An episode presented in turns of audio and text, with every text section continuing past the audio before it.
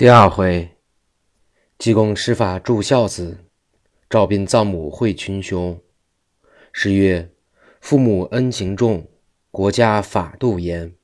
圣贤千万卷，百善孝为先。施恩不忘报，受害莫结冤。且作痴呆汉，头上有青天。”话说济公长老用手一指韩氏，口念。欧玛尼贝美吽，六字真言。那韩氏忽然声音说：“来人，快给我取茶来吃，我渴死也。”秦安一见，忙向圣僧叩头说：“多谢罗汉活命之恩。”济公说：“不必谢，你把那口棺材送给我吧。”秦安说：“亦好。”正说之间，听见外面香池响，外边家人来回话说：“抬棺材来了。”济公说：“我就走了，叫他们跟我抬去。”秦安送出大门，叫家人跟着抬棺材的送济公去，回头这里领钱。众人回答。随着济公到了青竹巷四条胡同路北赵斌门首，叫人抬进去。赵斌连忙叩头，求众人帮忙入殓已毕。只听外边有人说道：“你们快把棺材抬回去。”咱家主母喝了一碗茶，说了两句话，仍然死了。秦都派我追来说，济公蒙了咱们的棺材去了。众家人说那是白说的，这里已然陈列完了，谁敢再把死人倒出来呢？济公说：“你们回去对齐安说，我花了他这口棺材，叫他再买吧。”众人无奈，只得回去了。赵斌千恩万谢说：“师傅成就我。”我想要送灵柩回故地，又没有钱。我的朋友亲戚都在原籍江西，这此地我并未有深交之人。我母亲一死，连个吊祭之人皆无。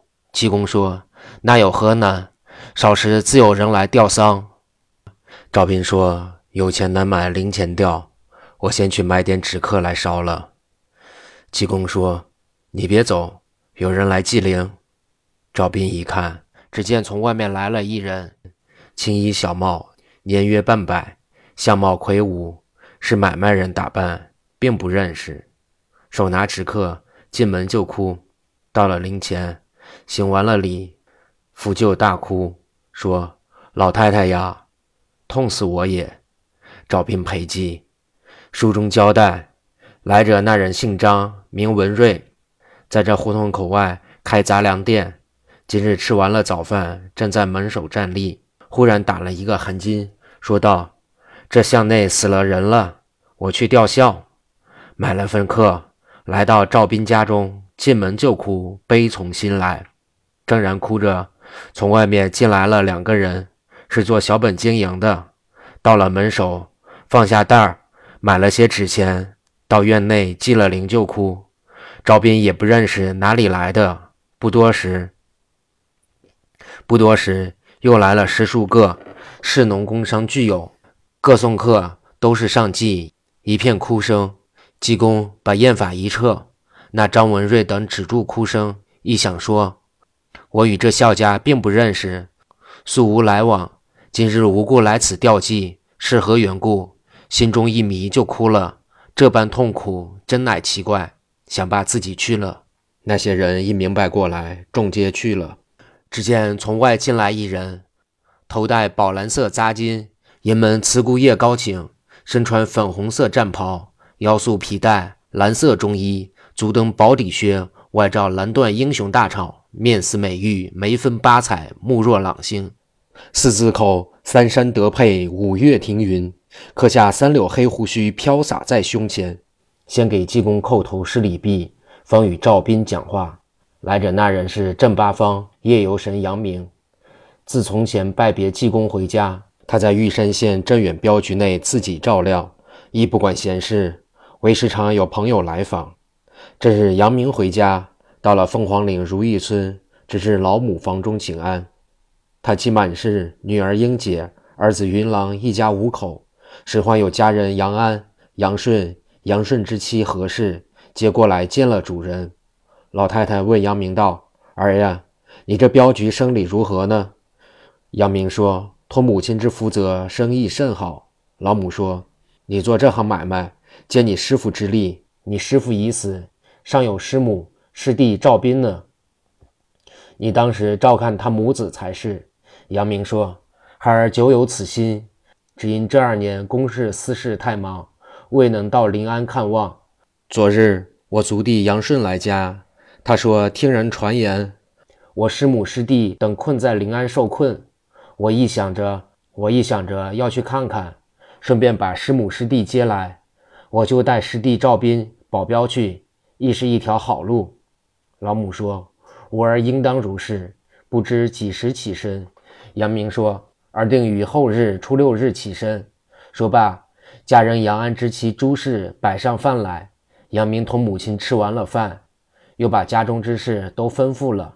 这日起身，由九江府坐船到杭州，在钱塘门外上岸进城，逢人便问：“来至青竹巷四条胡同路北。”路内听见有人悲哭，好似赵斌的声音。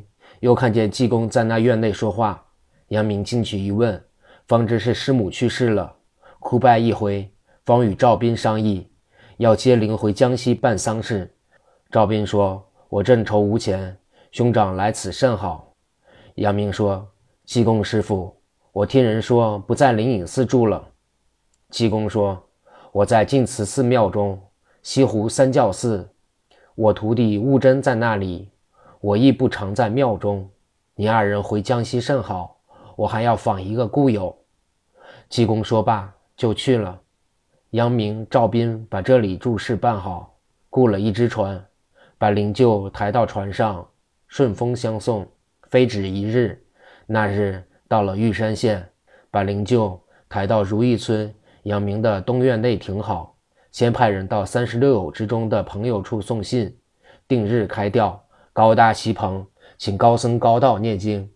那日来的是黑虎海怪黄云、铁面夜叉马静、探海鬼马成、飞天火祖秦元亮、立地瘟神马兆雄、千里腿杨顺、登平渡水陶方、踏雪无痕柳瑞、顺水推舟陶仁、摘星不斗戴盔、摇月风暴雷、追云燕子摇电光、过度流星雷天化、孙明孙亮、韩龙韩庆、雷鸣陈亮、石成瑞。郭顺等全来，皆是金兰之友。众人商议，念七七四十九日的经，然后破土安葬。先把赵斌家的老坟茔栽种了树木。众人带笑，连杨明的亲友也来吊祭，却忙了几日。把经念完，择日定葬之后，赵斌看坟守炉，柳瑞时常陪伴。杨明把众人留在家中，说：“自你我兄弟结拜，也算是小聚会。”今日我置酒，大家宴乐三天，再分手，各自归家。马静、黄云等亦甚愿意。这日早饭方完，只见家人慌慌张张进来回话说道：“主人可不好了，外边来了玉山县知县叶大老爷，同着城守营兵马都监陆老爷，带着好几百官兵来到此处，把咱们宅院围了。”杨明一听，说道：“无妨，我到外面看看。”自己到了门首，只见无数官兵，各执刀枪器械，说：“别放跑了，杨明。”知县坐轿一到门首，轿子放下。杨明说：“别要嚷，我并未做犯法之事。”过去跪在轿前说：“小民杨明，迎接副台大老爷。”知县叶开甲一看杨明，认识是开镇远镖局的东家，由湖北给老爷接过家眷。载着杨明在这玉山县一带等处，村童野叟皆尽知名。那城守营都监陆金彪素与杨明相善，今日一见杨明，不念故旧之好，先叫兵丁把杨明围住。知县说：“先锁了他。”早有衙役何永春抖铁链把杨明锁上。知县下轿，陆老爷下马，带着手下亲随数十名，拉杨明到院内。吩咐外面把门关兵，不准放走一人。倘有家人往外走，急速捆绑了，回我知道。杨明一听，心中思想：我又未做什么犯法之事，何必这等厉害？总是自己不亏心，毫无惧色。跟着众人到里边客厅之内，秦元亮等早已看见，回头向众人说：“这事儿蹊跷，无故把杨大哥锁上了。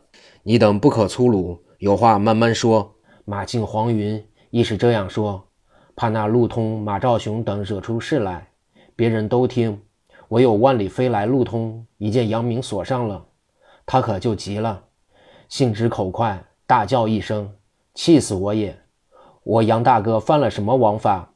你这些害民贼，真正强盗你们拿不住，反把好百姓锁了当贼，我不管什么狗官，一棍打死就完了。”说罢，抄起那一百二十斤重的铁棍过去要打，唬得众人往后倒退。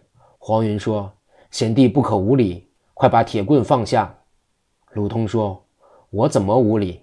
他无故锁好人，我还饶他呢。”杨明说：“路通不可，凡事自有公论。”那知县叶开甲一看，这些人面分青红黄白紫绿蓝，凶眉恶眼的人多。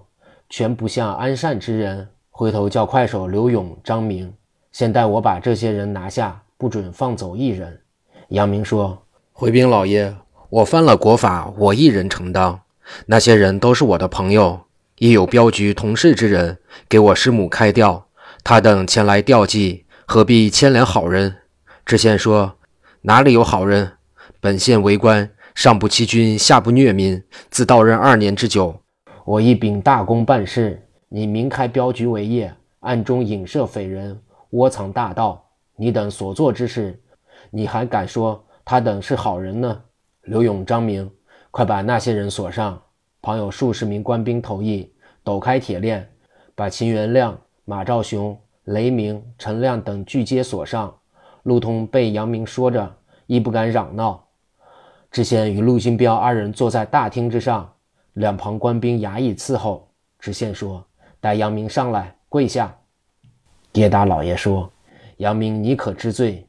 杨明说：“小人是安善良民，守分百姓，开设镖局，安分求财，素日并不滋事。今日老爷来此，把小民捉住，如拿强盗的一般，我亦不明所因何故，求老爷明示，我哪一件做错，小人好领罪。”那知县微微一笑，说：“你家中窝藏这些形迹可疑之人，你所做之事还不实说？